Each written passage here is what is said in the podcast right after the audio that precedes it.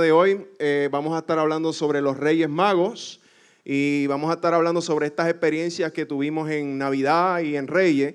Eh, chicos y chicas que están aquí, ¿verdad? Me parece algo bien interesante y estaba analizando en el primer culto que qué curioso y qué interesante que cada vez que ustedes reciben regalos en Navidad o en Reyes, eso o no es que, que los regalos a ustedes les emocionan.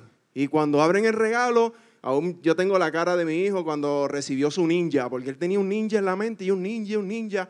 y el ninja se le llegó. Y cuando él lo abrió, él se quedó como que, porque mi hijo no es de expresar mucho las emociones hasta como después de un minuto. estos procesos lentos, que se disfruta el proceso. Y después pegó un clase de grito, ¡ah, el ninja! Entonces yo sé que cada uno de ustedes eh, recibieron un regalo que anhelaban. ¿Es o no es? Amén. ¿Dónde están los niños? Amén. Yo sé que sí, yo sé que sí. Recibieron ese regalo que anhelaban, que querían y se emocionaron. Y se emocionaron muchísimo y dijeron, wow, lo que yo quería, lo que yo anhelaba. Y, qué brutal. Y están jugando todavía con sus juguetes. Muy bien. Quiero analizar esa misma perspectiva, pero desde la perspectiva de los reyes. ¿Verdad que sí? Porque los reyes también llevaron un regalo. Llevaron tres en específico. Y vamos a estar analizando esos tres regalos porque así mismo como a ustedes recibieron un regalo especial que, que como llegó es porque te conocían que era lo que tú anhelabas en tu corazón, de la misma manera los reyes analizaron qué persona es la que nosotros le vamos a estar haciendo un regalo y qué regalo define a esa persona. Eh, porque yo, yo lo quiero conocer y esto yo sé que este regalo lo va a definir a él. Así que la historia de, Reyes se encuentra, no sé si papá y, papi y mami te lo leyó, eh, papá y mamá o abuelita que están aquí. Yo por lo menos yo acostumbro a mis hijos eh, la noche antes de Reyes leerle la historia eh, y se los recomiendo porque es un tiempo muy bueno con los chicos. Y, una de las cosas que yo he aprendido en la palabra de Dios es que Dios utiliza la repetición como el principal medio de enseñanza tanto para chicos como para nosotros, ¿verdad que sí? Tanto así como para nosotros, porque a veces, a veces nos encontramos en circunstancias que se está repitiendo la, misma escuelita y, decimos, pero ¿y por qué me está volviendo a pasar esto? Y es que hay un mensaje sobrenatural que te está diciendo, porque reprobaste y tienes que volverlo a pasar. Así que les recomiendo, papi y mami, que les lean la historia. Me siento más libre de leerla en este culto porque tengo más flexibilidad de salida. Así que lo voy a leer. ¿Qué les parece? Para que los chicos que están aquí puedan recoger la historia. Y está en Mateo 2, capítulo, capítulo 2, versículo 1 al 11. Dice, cuando Jesús nació en Belén de Judea, en el día del rey Herodes, vinieron del oriente a Jerusalén unos magos, diciendo, ¿dónde está el rey de los judíos que ha nacido? Porque su estrella hemos visto en el oriente y venimos a adorarle. Oyendo esto, el rey Herodes se turbó y toda Jerusalén con él. Y convocados todos los principales sacerdotes y los escribas del pueblo, les preguntó dónde había de nacer el Cristo. Ellos le dijeron, en Belén de Judea, porque así está escrito por el profeta, y tú, Belén, de la tierra de Judá, no eres la más pequeña entre los príncipes de Judá, porque de ti saldrá un guiador que apacentará a mi pueblo Israel. Entonces Herodes, llamando en secreto a los magos, indagó de ellos diligentemente el tiempo de la aparición de la estrella. Y enviándolos a Belén, dijo, id allá y averiguad con diligencia acerca del niño y cuando le halléis, hacedmelo saber para que yo también vaya y le adore. Ellos, habiendo oído al rey, se fueron. Y he aquí la estrella que habían visto en el oriente iba delante de ellos, hasta que llegando se detuvo sobre donde está el niño. Y al ver la estrella se regocijaron con muy grande gozo. Y al entrar en la casa, vieron al niño con su madre María y postrándose lo adoraron y abriendo sus tesoros le ofrecieron presente, oro, incienso y mirra. Muy bien, chicos y chicas que están aquí. Lo primero que vamos a hablarles es de quiénes eran los reyes, quiénes son estas personas llamadas los reyes magos. La pregunta principal eran, ¿eran tres reyes? Hay una historia por ahí que dicen, eran cuatro reyes. Hay otra historia que dice que eran doce reyes. La realidad es que, ¿verdad? Todo eso pueden ser hipótesis y creación a través de la historia, pero la Biblia no nos dice específicamente cuántos reyes son. Lo que sí sabemos es que fueron tres obsequios los que ellos presentaron. Por ende, se agarran de esos tres obsequios para determinar que entonces fueron tres, tres reyes magos. Pero no, no sabemos a ciencia cierta si eran tres. No eran israelitas, no eran israelitas, posiblemente eh, venían de Persia y también la costumbre religiosa de ellos puede ser muy influenciada por el zoroatismo. Eh, estaba hablando con Juan Romero, que eh, ha leído sobre eh, esta religión, y es muy interesante, es muy interesante.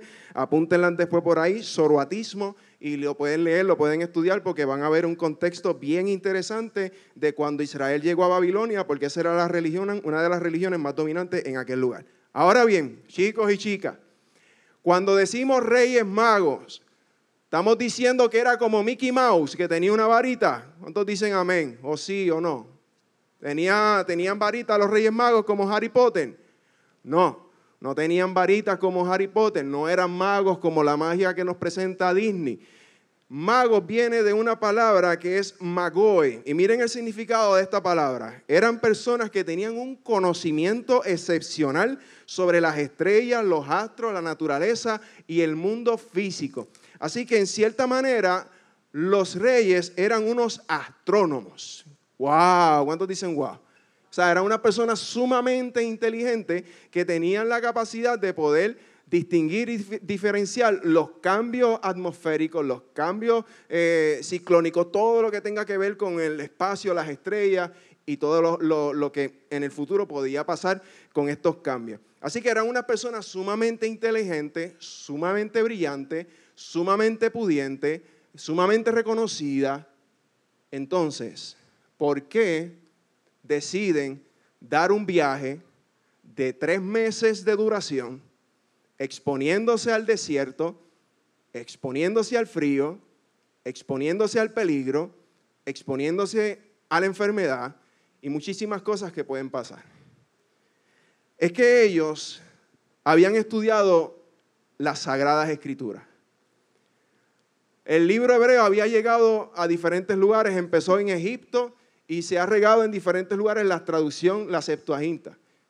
Y a través del tiempo ellos recibieron información sobre qué creían los israelitas y como les dije, su religión del zoroatismo también anclaba muchas perspectivas de lo que es el reino, las convicciones cristianas que hoy en día nosotros tenemos en la Biblia.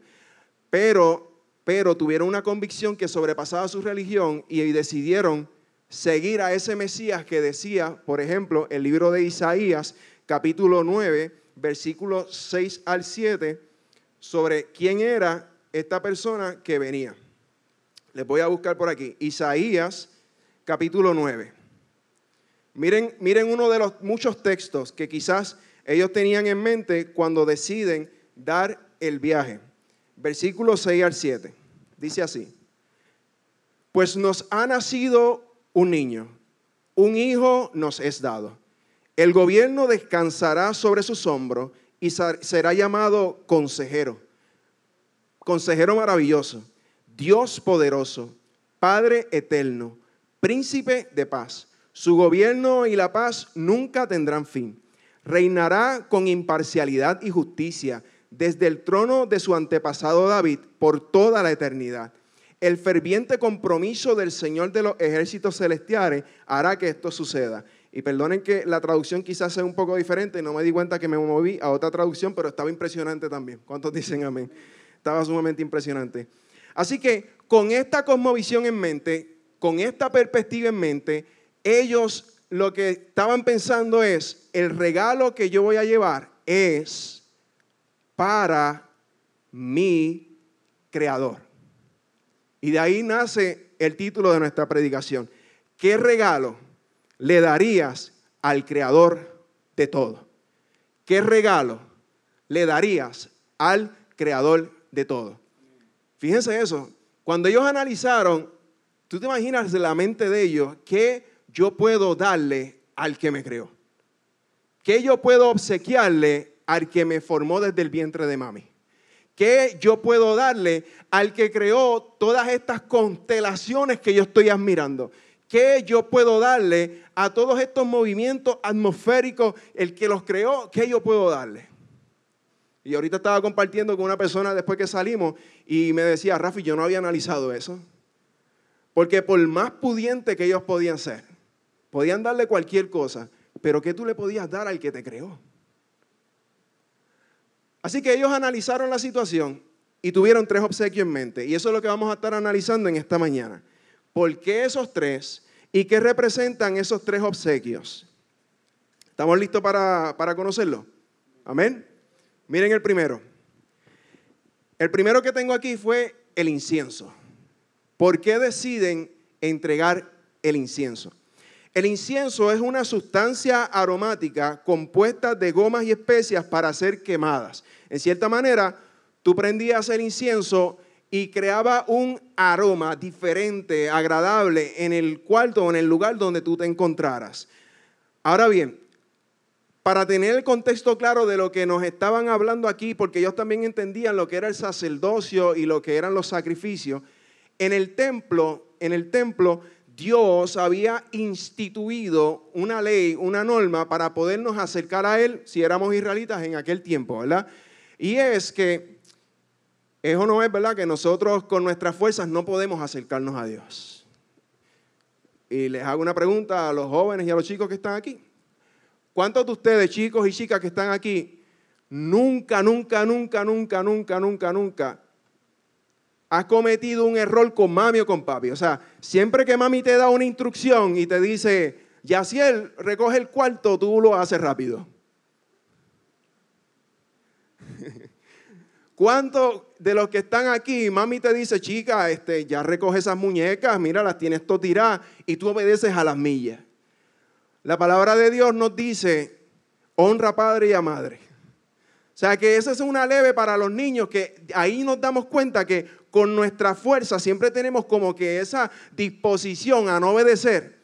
Otra pregunta, ¿cuántos de aquí nunca, nunca, nunca, nunca han escondido nada, ni has mentido nada, nunca en tu vida, nunca? Y como yo he dicho anteriormente, el que me diga aquí que nunca ha mentido ya es un mentiroso ya es un mentiroso, eh, olvídate. O sea que estamos hablando de dos de los mandamientos, o sea que ya hay algo entre Dios y yo que me impide acercarme a ciencia cierta, 100% delante de Él. Así que Dios establece, y aquí es donde viene lo interesante sobre el incienso, una regla para acercarnos a Él. Y esta es la regla. Tenían que traer ciertos animales, cordero, toro, cabra, él los especifica.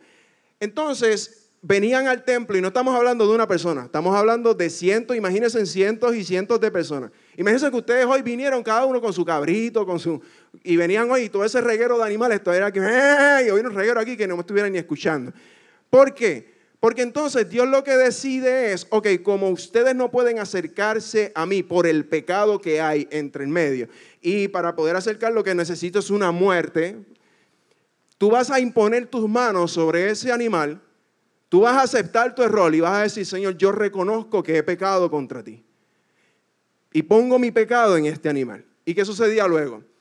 Había un proceso de sacrificio donde la mayor parte, si no a veces, muchas veces todo el animal, era colocado en este altar de fuego y era quemado totalmente. ¿Qué sucede? Se, se extraían algunas partes, pero no voy a entrar en detalle, tenemos chicos. ¿Qué sucede? Cuando tú quemas carne, mucha carne, mucha carne, ¿qué olor sale de ese lugar? ¿Es agradable? ¿Es un olor agradable?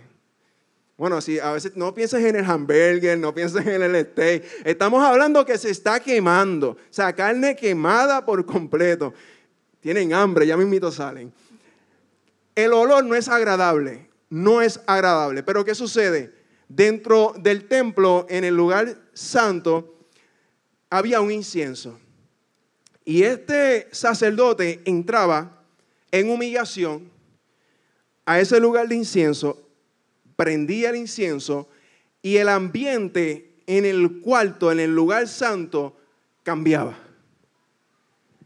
Si él salía, había olor a carne quemada, desagradable. Pero si él entraba, había un olor agradable. Así que los reyes con el incienso nos estaba diciendo, porque tú sabes lo que también representa el incienso, nuestra oración genuina delante de Dios. Nuestra oración de corazón delante de Dios. Así que nuestra oración genuina delante de Dios lo que hace es cambiar el ambiente. Y sí es verdad que hay un pecado que quizás imposibilita que nosotros lleguemos hacia Él, pero cuando tú hablas genuina, ¿cuántos le han pasado esa experiencia? Que tú entras a esa habitación y tú dices, Señor, perdóname. Fallé contra ti. Fallé contra mi casa. Fallé con mis hijos. Fallé con mi esposo, con mi esposa, con mis nietos. Y esa habitación, yo no sé si tú la has experimentado, pero esa habitación empieza a cambiar. Y hay un aroma celestial que empieza a inundar ese cuarto. Y aunque había pudrición y muerte, se transforma en gracia, sanidad, bendición. Así que los reyes no estaban entregando un simple incienso. Los reyes estaban diciendo, este es el sumo sacerdote. En él puedo confiar en Él puedo confiar.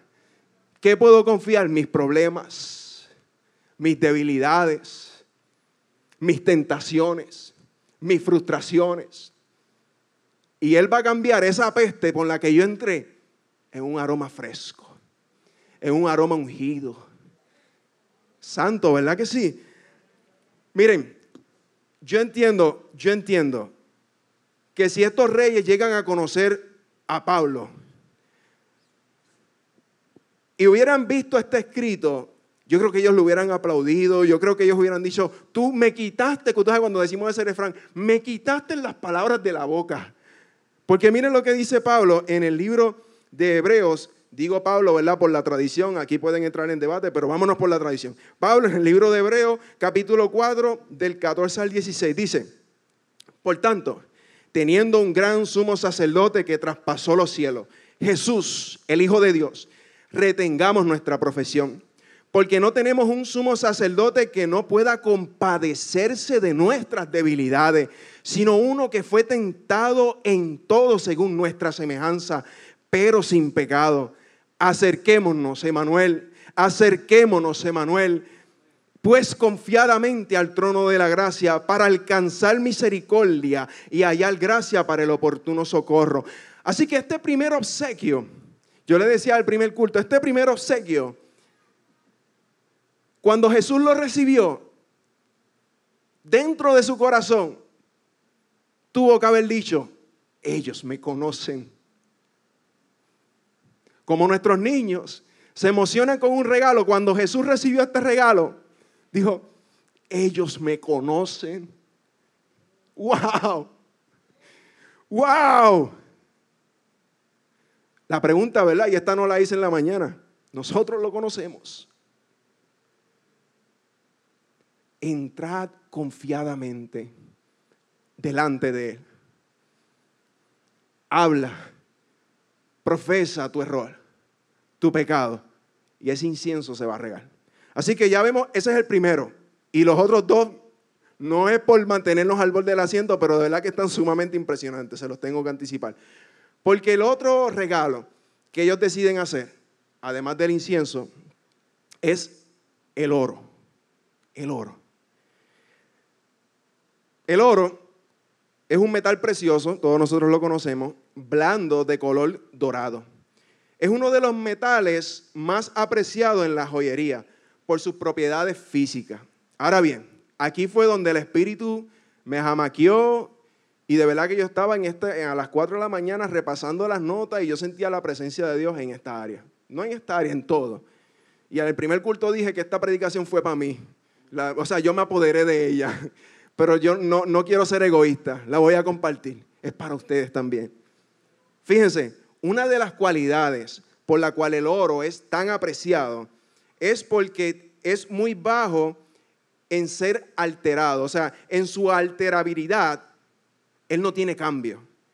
Él siempre sigue teniendo su misma esencia. Siempre sigue teniendo su misma esencia. Mira otra cualidad por la cual nosotros admiramos el oro. es maleable y dúctil. Maleable y dúctil. ¿Qué significa eso?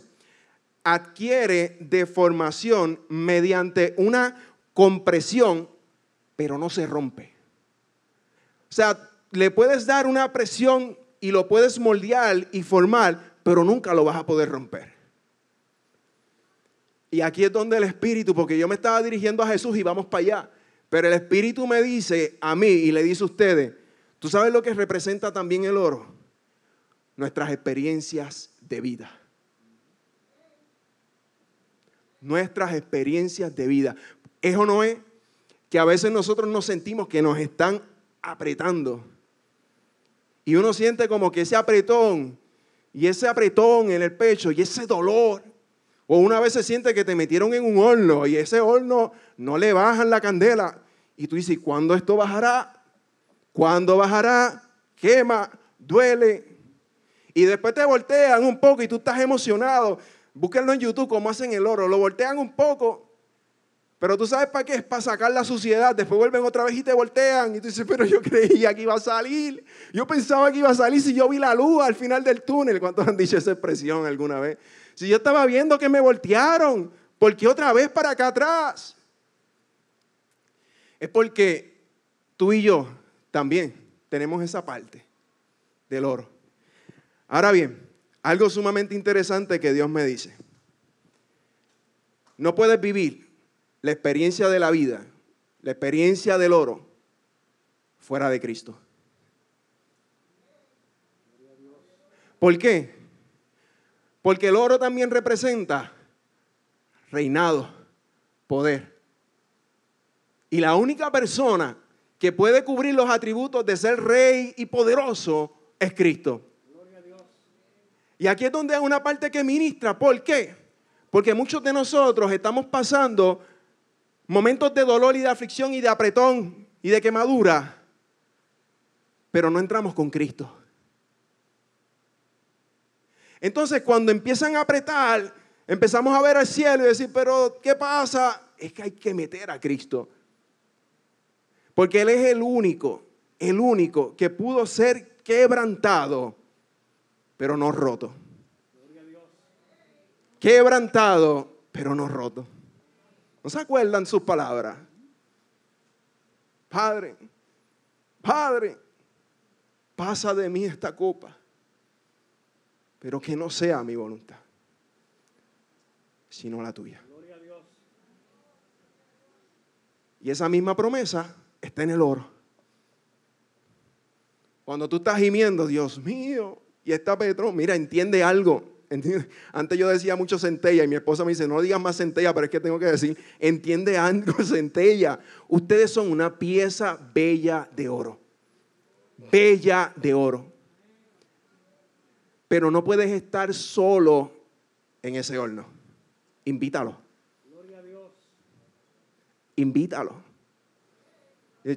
Yo te necesito. Esto solo no puedo. Este matrimonio solo no puede no tengo la, no tengo, no tengo la fuerza. Ayúdame con este divorcio. Ayúdame con esta crianza. Ayúdame con estos hijos los niños. Ayúdame con esta escuela. Ayúdame con este examen. Porque aunque no lo crean, aquí tenemos, yo tengo una nena que, que lucha con ansiedad cuando le dan un examen. Y estamos recalcando este aspecto. Mete a Cristo en el examen. Mete a Cristo en el examen. En todas sus pruebas, metan a Cristo. Pastor, es verdad lo que dijiste. En la segunda se meten más cosas que no estaban en la primera, pero eso es Dios. Así que las experiencias de vida son como el oro. Pero de la única manera que podemos pasar esas experiencias es dejando que Cristo esté con nosotros. Y aquí podemos leer el libro de Gálatas, el libro de Gálatas, capítulo 2, versículo 20. Y ya muchos de ustedes quizás ya lo tienen en la mente, porque yo no sé, yo como que lo, siento, de nada más decir Gálatas 2.20, ya siento que algunos de ustedes están diciendo en su corazón, con Cristo estoy justamente crucificado. Y ya no vivo yo, mas vive Cristo en mí. Y lo que ahora vivo en la carne, lo vivo en la fe del Hijo de Dios, el cual me amó y se entregó a sí mismo por mí. Así que tenemos dos regalos. Pero en esencia, lo que están ellos dirigiéndose es al corazón de Cristo.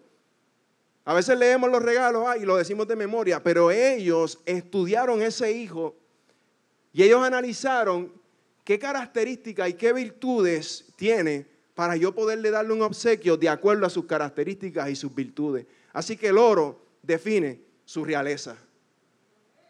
Ah, amén.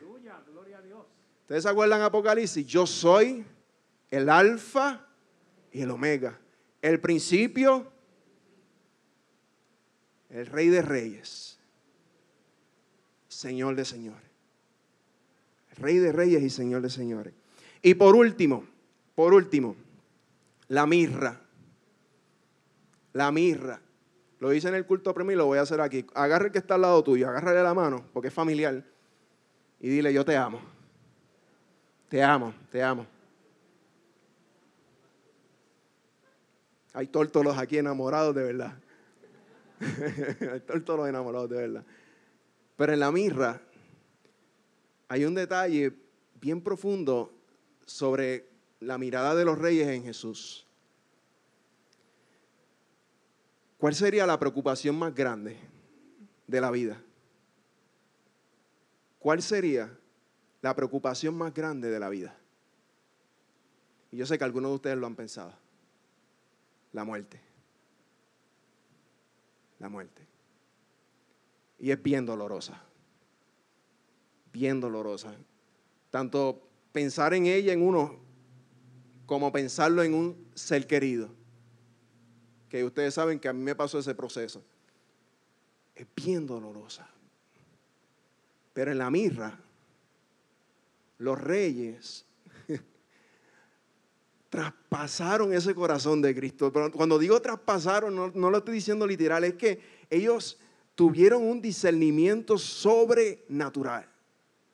Porque con la mirra, ellos lo que estaban diciendo, existe algo, algo que nunca en la historia se ha logrado. Existe un detalle de todos los filósofos, de todos los religiosos, de todas las religiones que nosotros hemos estudiado, que nunca, nunca, nunca nadie lo ha hecho. Pero esta revelación que nosotros estamos estudiando nos está diciendo que Él lo va a lograr.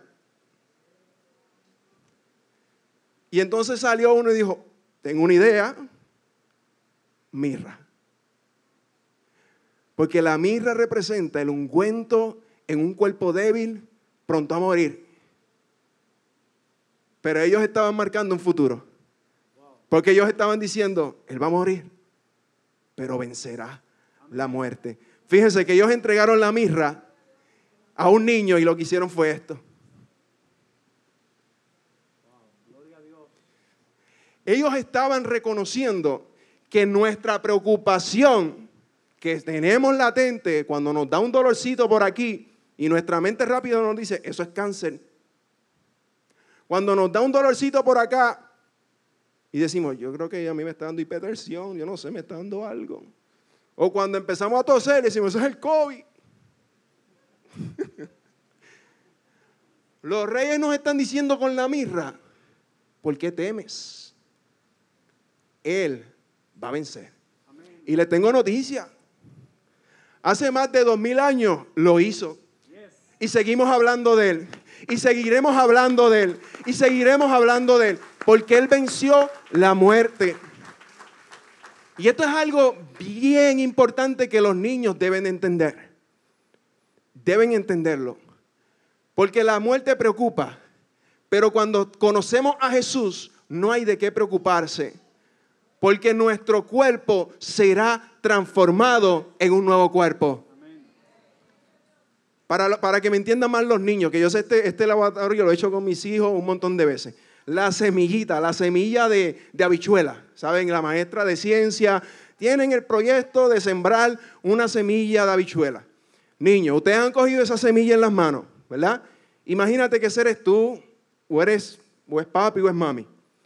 Es alguien que tú amas y la estás viendo, la semilla. Cuando la persona muere en Cristo, esa semilla se entierra. y ya tú no la ves.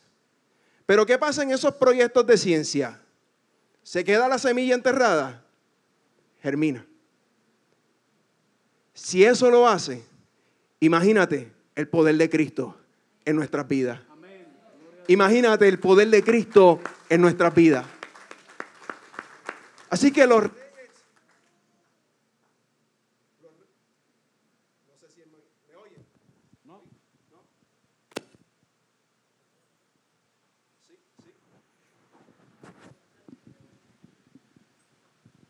Sí, por aquí. Así que los reyes, con esos regalos que a veces leemos de corrido, nos están hablando profunda, profundamente sobre la personalidad de Jesús. Pero lo más bello es que yo me imagino a un Jesús tan y tan contento como nuestros hijos en Navidad recibiendo un regalo. ¿Sabes por qué? Porque lo conocen. Y aquí lo importante de este mensaje es, ¿tú realmente lo conoces? Concluyo con esto. Para que, para que los niños puedan internalizar y comprender lo que yo acabo de decir en muchas palabras. Yo trabajo en un lugar este, donde visualizo, el pastor tuvo un momento, ¿verdad? Y fue por allí y él se impresionó con la vista. Pero yo no sé qué es lo que pasa cuando tú vas tan seguido a un lugar, te acostumbras tanto de la vista que no es hasta que una persona de afuera y te dice, wow, qué brutal esa vista, que uno dice, ah, sí, la que veo hace 10 años, todos los lunes a viernes. Pero ¿qué sucede? Yo veo a todos los cruceros que entran, que salen, porque están a plena vista, desde mi ventana, del camino al estacionamiento, de camino al edificio, todos los, todos los cruceros que entran y salen de, Puerto Rico, yo los puedo presenciar. Y uno de los cruceros que, presencié es, el crucero de Disney. Y, cuando vi el loguito de, Mickey, y yo dije, wow, mira el crucero de Disney, pero, pero normal, ¿me entiendes? Fine, era tranquilo.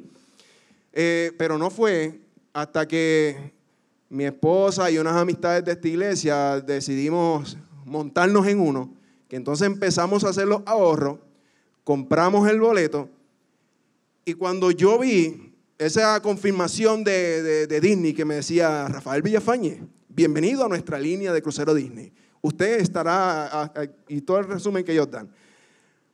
La próxima vez que yo fui a mi trabajo como de costumbre, pero estaba allí, allí, allí, allí, en el muelle estaba el crucero de Disney. Desde lejos mi corazón empezó a palpitar y yo no entendía por qué. Y yo llamo a mi esposa emocionado con video, mira quién está aquí, como si yo conociera quién está aquí. Y era el barco. Y estaba con esa emoción, llama a mis amigos, mira eh, fulano, mira mengano, mira esto, el crucero, nos vemos, nos vemos. Y una emoción que después yo analizaba y decía, pero pero ¿por qué cambió? ¿Por qué ese cambio si yo lo veía y no me emocionaba? ¿Sabes por qué era? Porque yo, yo tenía los boletos al lado de acá, a mi alcance, a mi posesión. Y yo sabía, yo sabía porque sabía que yo me iba para allá adentro. ¿Tú sabes lo que los reyes nos están diciendo con estos tres regalos? Tú tienes los boletos. Tú tienes los boletos. Tú vas para allá adentro. ¿Tú sabes por qué a veces no nos emocionamos? Porque no lo creemos. Porque lo veo muy lejano. Pero yo sé que aquí en Emanuel, yo sé que aquí hay gente que sabe que tiene los boletos. Los boletos. Tienen los boletos. Y los tienes ahí. Y cuando tú te ves tentado, Oh, yo tengo el boleto del incienso. Señor, ayúdame. Señor, ayúdame. Y cuando tú te ves, mira, aplastado, que te dan ese pronóstico médico y tú dices, pero yo me siento aplastado, tú dices, no, yo tengo ese boleto. Él es rey de reyes, señor de señores. Yo no estoy solo en este horno, yo estoy con él. Yo voy hacia adelante. Y cuando vienen esos pensamientos, me voy a morir se va a morir. Estoy enfermo. Tú tienes ese boleto que te dice, lo voy a leer porque es que esto hay que leerlo. Vamos a leerlo juntos. Primera de Corintios 15. Primera de Corintios 15. Y cuando esto corruptible se haya vestido de incorrupción y esto mortal se haya vestido de inmortalidad, entonces se cumplirá la palabra que está escrita. Sorbida es la muerte en victoria. Repito eso, sorbida es la muerte en victoria. ¿Dónde está, oh muerte, tu aguijón? ¿Dónde está, oh sepulcro, tu victoria? Ya que el aguijón de la muerte es el pecado y el poder del pecado la ley. Más gracia sean dadas a Dios, que nos da la victoria por medio de nuestro Señor Jesucristo. Así que hermanos míos, y esto se lo dice Emanuel, esto lo escribió para este día. Así que hermanos míos y hermanas mías, amados, estad firmes y constantes creciendo en la obra del Señor siempre, sabiendo que nuestro trabajo en el Señor no es en vano, no es en vano. Mano, ustedes saben lo que está queriendo decir. Yo dije en el primer culto, yo sabía que para el crucero yo me iba a encontrar con Mickey, pero yo sé que con estos boletos yo me voy a encontrar con mi maestro, con mi Señor, con mi consolador, con quien me anima, con quien me apoya, pero sobre todo sobre todo, quien dio su vida por mí. Porque esa es la gran diferencia entre mis boletos del crucero y el boleto de Cristo. Los boletos de mi crucerito, yo tuve que trabajarlo, esforzarme, sudarlo. Pero el, el, el boleto que Él nos dio, lo trabajó Él, lo sudó Él, lo sufrió Él, lo aguantó Él, lo sangró Él. Y hoy nos dice, ¿De qué temen? Yo estoy con ustedes. Yo estoy con ustedes. Amén.